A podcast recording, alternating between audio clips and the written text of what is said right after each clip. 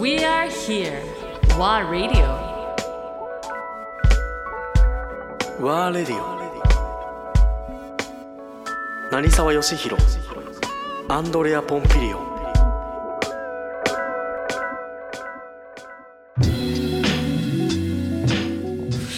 そうでまあ結構本当あのーまあその当時はまあそういった感じでねいろんな方が来てくれて、でまあとにかく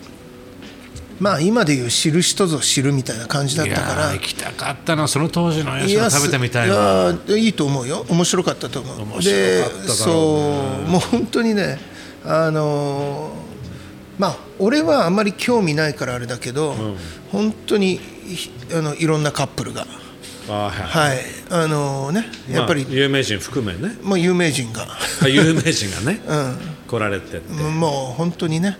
うんいや本当にそういうのテレビも見ないし、知らないから知らないのそこも知らないねほとんどテレビはね見ないまあ有名な方貸し切りとかもじゃあたまに貸し切りというよりはね、そう、えー、と入っても4組ぐらいしか入れないからおうちっちゃい店だからでテーブルテーブルは4つぐらいしかないから、はいはい一応そこセパレートのねそうだねなあんまりそう、うんあのーみんなそういう感じで気楽に、まあ、隠れ家としていやーでそしたらそのねある時ね、あのー雑そ誌のの噂は聞いたことあるそうそう小田原の隠れ家がそうそうそう、である時その雑誌の「プレイボーイ」ってあるじゃん、あれで、えーその取材を小説家の人がおうラナプールというかを題材にした小説を書いてくれたおう「エロスの食卓」っていう それがねそのでもそれはすごいよあるあるからああるから見たい今度見てもらうといいんだけ見どたいその文章がね、リアルなんだよはいはい要は東京でまあ彼女に、おいちょっといいお店あるんだけど行かない、んからスタートすうるわ素敵で車に乗ります、ねでえ首都高に乗って高速に東名に乗るわけじゃ乗なっい、ちゃううんえどこに連れてくの、みたいな会話があり、始まりうんまあいいからいいからみたいな感じで、気がつけば厚木そうに到達してそうえって西湘バイパスに入りうんでずっと行くと、小田原方向に行っそうてるそうとするとね箱根西湘バイパ頭みスたいなそう西湘バイパス、そうそう西湘バイパス降りると、いきなり漁港に連れて行かれ るわけえーみすたごいいかっこいいねな漁港みたいなあで一軒ポツンとあるというねあここうんみたいなちょっとエロまあス今の度一食回卓だよね完全にそうなんだねまあでそのそのその後は食食事の後はもちろん東京に戻んないからねだからそこは知らないけどね あそこ続いてるそういうこいやとまあうーんとね今度見てみよう今度持ってくるよあその雑誌見たいまあそこは関係ない部分だからメインはこのエロスの食卓だからねまあそうねまあでもリアルそんな感じだった最ね高シェフの名前とか出てたそれはシェフじゃないあシェフじゃない一の般の人っていうか、まあ、うーんとね違う違う違うあの書いた人あの実際ストーリーの中に俺の名前シェフは登場するのしてないと思うよ分かんない今度見てみようもう忘れたよ25年も前のだけどそれは大きかったでしょインパクトまあねその頃はね結構おかげさまでもうけ入ってくれてもうパンパてンお客さんがね予約でもまあだからそ当時でもうすでにいわゆる予約待ちっていううまあそうだね後半はねまあトータル一世を風8年靡しちゃったのね8年やったんだけどあ結構やってんだねそうかいや8年場所のせいにしたくなかったから最初1年目誰も来ません3年ぐらい経っても、まあたまにそういう特別な人たちがちょこちょこ来てくれ来るまでなんかそれで東京に出ると、なんかね地方だから、えーあーうまくいかなかったから東京に出ましたっていうのは嫌で、はいはもうここをもう満席でもうお客さんねちゃんと来てくれるようになってだから東京そのに発想そうだねそれも同じじゃない例えばそのアンティーカ・オステリアもさ、あの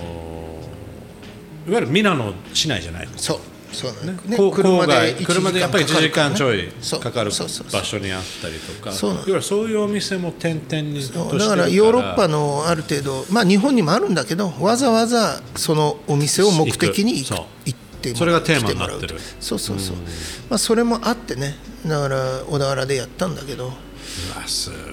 だってそのコンセプトすらあんまり当時はなかったからね日本にまは、あそういかもわゆるしちれないねょそっうとだね面倒くさい1時間以上、まあ、いわゆる東京から出ていくっていうのは東京で食べるじゃないやっぱりっそうなんだよねていう流れだったね、そうまあね当時はねまあ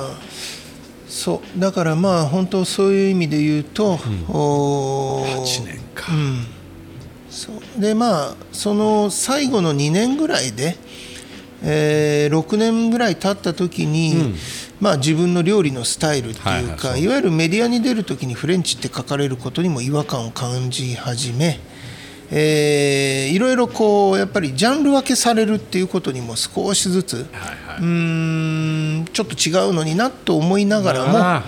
まあでもまあそこはそんなにまだ気にせずにあーやってた部分うんうんだね、でまあ8年経ち、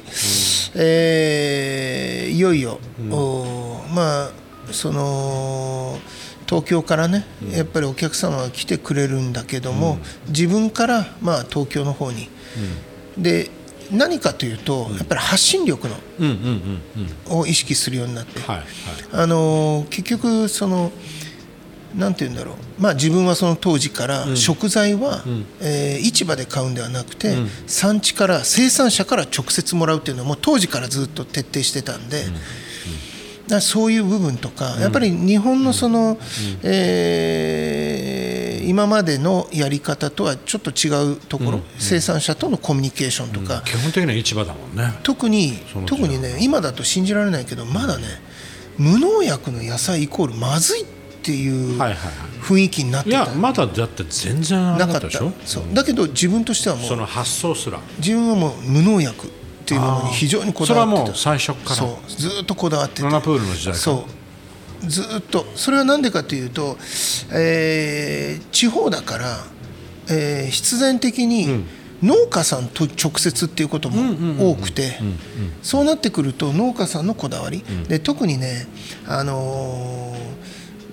ーえー、と6年ぐらい経った時かな、えー2000年そうちょうど2000年の頃ぐらい、ちょっと前1999年ぐらいに、ある農家さんとの出会いがあって、そこで一気に、はいはいは